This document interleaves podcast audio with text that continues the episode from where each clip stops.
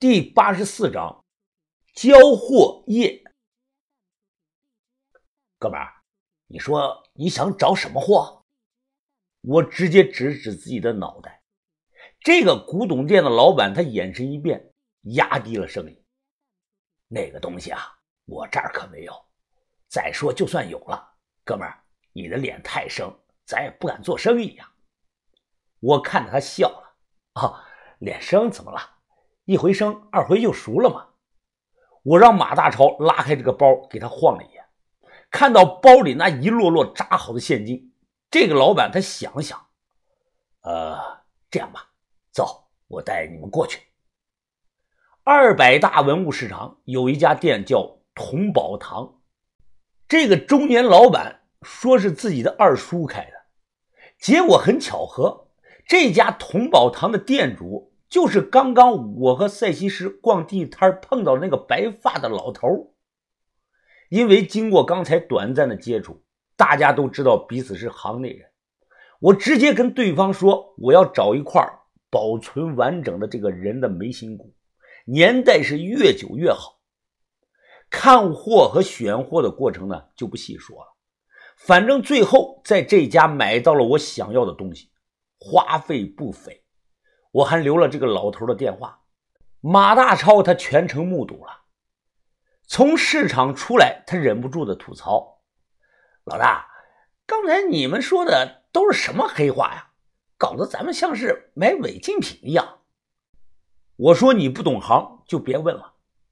当年有段时间，市场上曾经禁止过这类的物件，像这个嘎巴拉系列、法林、法罗。”阿杰古、肉莲花，还有这个密宗的布娃等等，禁归禁，这类物件在内地一直是有市场的，很多有钱人都痴迷这类物件。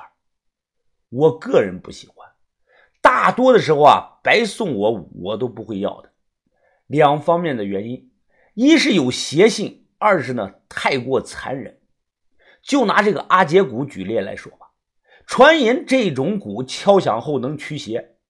清代以前，这种鼓都是用这个聋哑少女的这个皮做成的。这类少女被认为具有真正纯净的灵魂。根据大量文献和实物记载，确定做鼓的前一年，要求少女全年吃素，然后呢，会在其后背抹上一种黑色的草药水五天抹一次。到时呢，会用一种特殊的工具把人固定住。在这个头皮上用十字小刀割个小洞，把大量的水银灌到里边去。随着这个水银流满了全身，皮肤和肌肉开始分离，这样呢便能取下一张完整的皮来。然后就是洗净、晒干、脱水，开始画一些特殊的经文，最后是打眼穿绳、细柄，做成一张手摇的小鼓。可都别当成玄学故事听，这种阿杰古的食物留下来不少，据说每年呢还有新的做出来，真货均售价都在六位数往上。从市场出来，我买了两斤橘子，又让马大超去这个诊所帮我买了一瓶消毒用的这个双氧水，然后呢便打发他走了。回到宾馆，用热水泡着这个橘子皮。按照三比一的比例，把这个橘子皮的水和医用的双氧水混合在一起，再后将这个传世的棕黄色的包浆的人眉心骨啊泡到里边。经过了一个多小时的等待，我反复的大量泡出来这个眉心骨，颜色已经由棕黄色变成了淡白色，和碎了的那个做比较啊，整体的质感、颜色、大小都差不多。区别就是部分的地方古文不太一样，这个没事儿，毕竟对方呢没有见过这个原物的样子。我让把头看了，他也说可以了。八点多出发，十一点半左右我们到了大堂。于哥，你在这儿等着，要是一个小时内我人没有下来，你就赶紧给田三九打个电话。于哥听后，他皱起了眉头，我觉得太冒险了。田三九天高地远的，真的出了什么事儿，他也来不及救你啊！要不我干脆跟着你一起上去吧。别别别，于哥，刚才我跟西瓜头打电话了，他说只见我一个人，你耐心的等我的好消息，没事公司的大厅啊，灯很亮，却连个人影呢都没看到。我心想，这不对呀。西瓜头说让我到这个大厅的找前台，他交代了前台会领我上七楼。我掏出手机，正打算打给西瓜头，这个时候前台突然传来了一阵异响声。有人吗？哎，有没有人在啊？我刚走过去，一个前台的女接待突然就站了起来，她整张脸上啊铺了一层的粉，很白，但这个嘴唇上啊口红的颜色又很鲜艳。第一眼看过去，我他妈的还以为是个纸人呢。哦，你好，我有预约去七楼。他面无表情，也没有说话，转身便带着我走。他脚下穿着双高跟鞋，踩在这个光滑的瓷砖的这个地板上啊，发出一连串的哒哒哒的声音。美女啊，我来过几次了，前台好像都不是你啊，你上夜班的？他转过来头，微笑的说：“先生，您没有见过我很正常。我平常呢只是上夜班，负责接些咨询的电话。我都在这里干了好多年了。”到了七楼。结果就转个身的功夫，领我上来这个女接待呢，突然就消失不见了。我赶忙跑到这个楼梯看，就看到这个女接待的身影瞬间消失在了三楼的楼道拐角处。我心想，速度好快呀，怎么穿着高跟鞋还能走这么快呢？先敲门，接着这个屋里啊传来了喊进来的这个声音。西瓜头穿了身黑色的睡衣。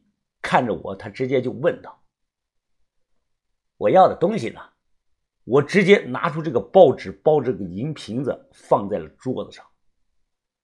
西瓜头，他手摸着瓶身上这个图案看了良久，他的眼神给人的感觉十分的复杂，似乎蕴含着三分的激动，两分的恐惧，还夹杂着有别的感情。随后，他坐在那儿看着瓶子，他是自言自语啊。莫名其妙的说：“好，很好，龙生九子，吃稳，是那套东西的一件，圣主的遗留之物啊。”哎，刚才那个女前台领我上来的，他给我的感觉怪怪的。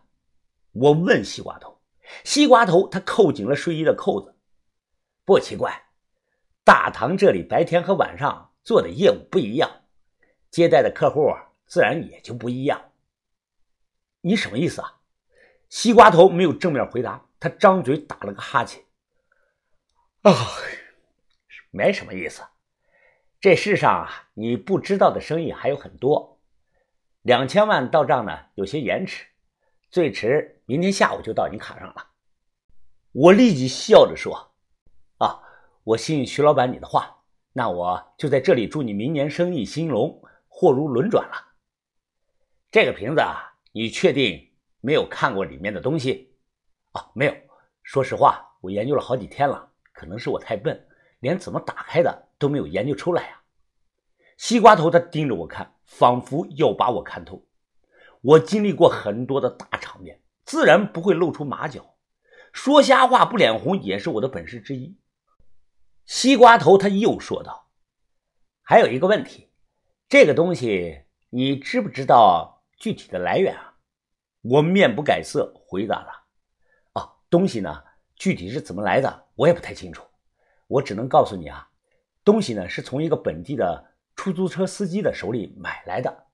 这个人拿了我的钱，好像全家都搬到外地去了，早就联系不到了。虚虚实实，避重就轻，让人分不清真假。这就是我应对他追问的办法。他突然开口问我。兄弟啊，你信不信这个世上有佛呢？我摇头说不信。他又问我，那你信不信这个世上有鬼呢？我沉默了。西瓜头他用力将香烟摁灭在这个烟灰缸里。别多想啊就是和你瞎聊聊。你我虽然都属于业内的人士但性质不同。我是做倒手的你是做一线的。他淡淡的讲道。前几年呢我四百多万卖给一个外国人一盏墓里出来的长明灯。